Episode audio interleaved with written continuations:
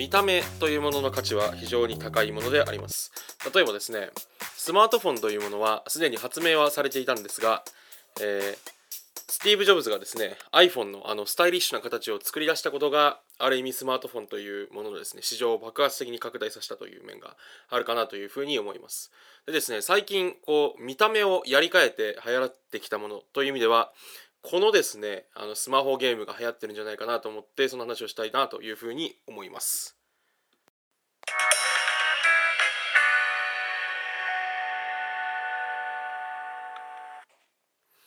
えー、MC がそのこれっていいよね。今回はですね、えー、入門シリーズということであの馬娘っていいよねという話をねしたいなというふうに思います。えっとですねあのこの馬娘なんですけど私も最初はねあのいや競走馬をその可愛い女の子にするなんてどうなんていうねことを思ってたんですがやっぱりねこう見てみるとすごいてか近づいてみるとねすごいやっぱディテールこだわってていやこれはさすがにあのね飛ぶ鳥を落とすサイバーエージェントやなというふうにね感心しましたんでその話がねできればなと思ってます。なんで例によって最初はあの馬娘ってこういうもんですっていうですねちょっとウィキペディア的な説明をした上であのなんで「ウマ娘」が面白いかというかいいコンテンツかっていうのを3つねポイント絞って話させていただいて最後にねあの私がこうアニメのね「ウマ娘」を見た感想を話したいなというふうに思います。でまずですねその「ウマ娘」っていうそのスマホゲームって何かというとですねあのこう史実で登場してきた馬をですねあのすごい可愛いあの美少女にこうなんですかね変換してとか擬人化させてでそのですね馬があの擬人化した女の子たち同士がレースを走ってで、えっと、スマホゲームの方はそのなんですかねこの擬人化した女たちをこう育成してレースで戦わせて最後どれぐらいその強い馬にするかっていうのをですねこう競い合うようなゲームででアニメの方はですねその何でしょう史実と少しこう史実をなぞりながらも各キャラクターがどういうふうなそうなんですかね馬としてのこう生き様を生きていくかを描いたようなあのアニメになっています。でえっとですねあの「ウマ娘」私そのまあスマホゲームねちょっとやったことないんでじゃあお前が入門シリーズで「ウマ娘」言うなって話だとは思うんですけどまあこれからちょっとね時間があればやっていきたいなとは思うんですがその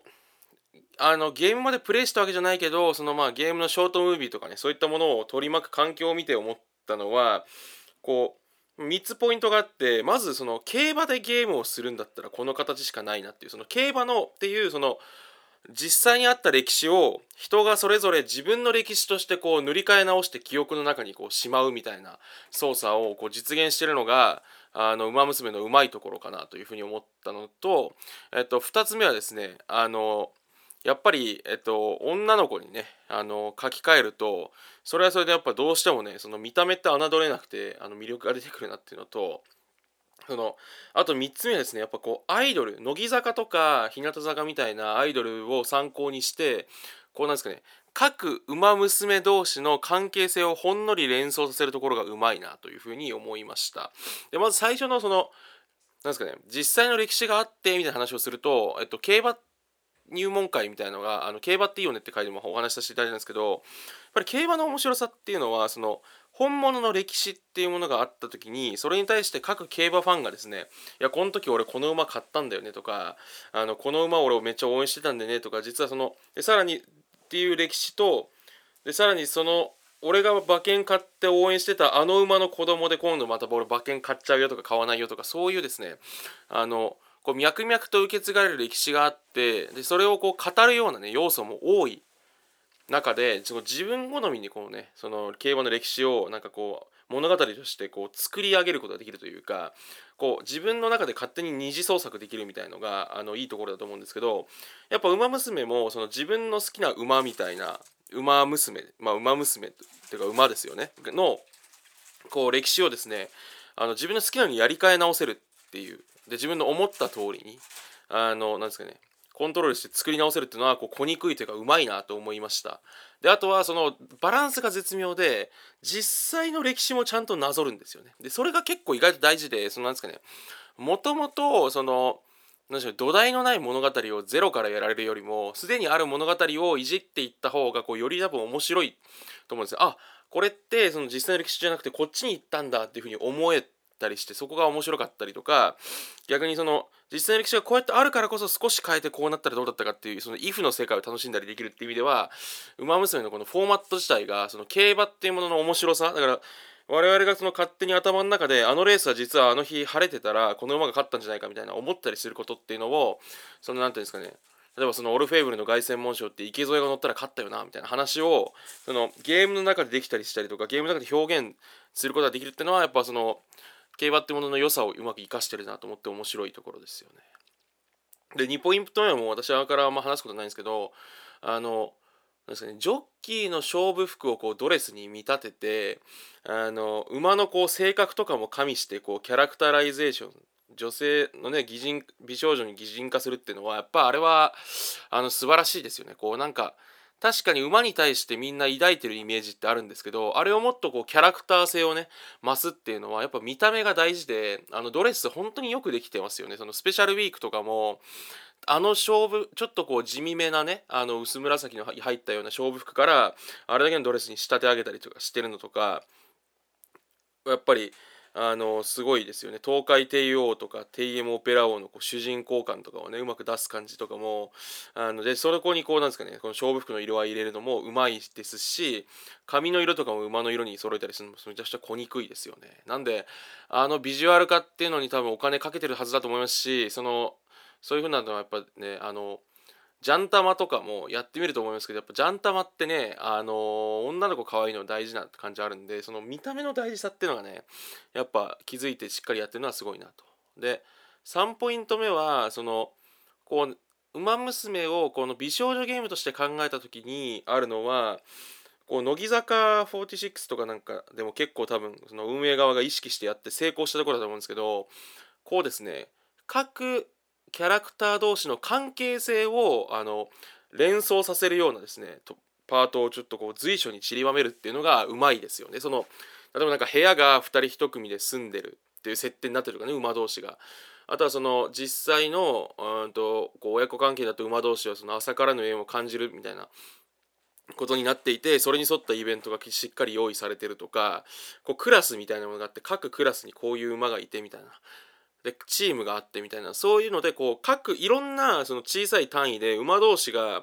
こう交流を持つようなですねこの舞台を設置してあげてそれに沿うようなですねストーリーをこれがそのまるきり描ききるとしらけちゃうというか、まあ、そういう余力もないところをこう少しだけ出していくことによってこうファンがですね自分の頭の中でこの馬娘とこの馬娘仲いいんだろうなとか想像できるっていうのの余地をうまく作ってるのがやっぱりあのむちゃくちゃこうなんですかね計算されてるなというふうに思ってのとこう今っぽいなっていう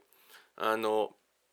風に思いましたやっぱ乃木坂がねやったことだと思うんですけどそれは、まあ、もしかしたら AKB もやってたのかもしれないんですけどすごいこうなんですかねグループアイドルから派生したそういうこうコンテンツの育成のさせ方の大素晴らしいやり方の一つをやっぱ乗っ取ってやってるなというのがものすごいこう印象に残ってるところです。で最後ねあの私「えー、ウマ娘」のねアニメをねあの見て、まあ、ここからネタバレになっちゃうんであのまだ見てない人はね是非ちょっと一旦止めてほしいんですけどあのなんですかねやっぱ1期2期両方ね見させてもらってあの私はどっちかというと2期のが好きでしたね。というかまずそのなんで「ウマ娘」に私ハマったかというと東海帝王のこのラストランの有馬記念がちょっと鮮やかすぎてあの本物のレースと比較するみたいな動画が YouTube に上がってたんですけどあの本当にカメラのアングルとかも全く同じですし東海帝王ってやっぱりあの馬すごいですよねその2度骨折して最後の引退レースであのなんですかねで有馬出てきて365日ぶりのレース360何日ぶりのレースで勝っちゃうってそんなやつもう二度と出てこないと思うんですよあの馬は。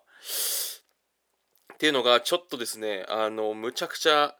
でそのレースをドラマチックそのもともとの偉大な題材をこううまく生かすって案外難しいと思うんですね。高いハードルさらに乗り越えるみたいなのあると思うんですけどあの本当にね最後こうやっぱグッとくるのはあのなんですか琵琶早秀をかわした後にゴールの板を過ぎる時にこう顔わざとうつむけて口元だけ映すカットでゴールするのがあれ小にくいですよね。そのやったっていうその何でしょう。グッときますよね。そのなんかあの瞬間だけ今までそのレース場に応援に来てる他の馬娘とかファンとかいろんなファンとかを映してその日本中みんながそれに熱狂して自分もその一部として観客としてこう何ていうんですかね東海帝王のことを応援するスタンスになっていろんな人のこう思いみたいのが集まってる様を見せられて感動させられてこう盛り上がったところに最後でもその勝利はこの東海帝王自身の自分との戦いの結果として掴み取ったものなんだっていうのがあそこのそのなんですかね周りが全部真っ白になって口元だけ映って「やった!」って言ってるのでこう分かるっていうのがあの持ってき方がちょっとねあの、すごい美しかったですねツインターボの回とかもやっぱりなんかすごい良かったですよねツインターボってやっぱ魅力ある人気のある馬だったんでそれでそのままうまくいかしたなっていう感じもあったりとかあとはそのサイレンスズカがね一期の方ですけど怪我するとこはやっぱどうしてもねいつも見るとやっぱこうヒヤヒヤするそのサスペンス感をうまく使ってますよね。こうなんですかね分かってても悲しくなっちゃうというかねこう胸が痛いというかね。その、うん、みんながこう期待をね盛り大きくかけていってる様が分かるからこそあそこでちょっとこう故障が起きるとその落差が悲しいというかね。なんかというふうにねやっぱちょっと思いました。なのでえっとですねぜひ皆さん「ウマ娘」のねあのアニメを見てください。で私もゲームをねやっていこうと思うんであのまたその話いつかできればなというふうに思います。今回は以上です。あしょ。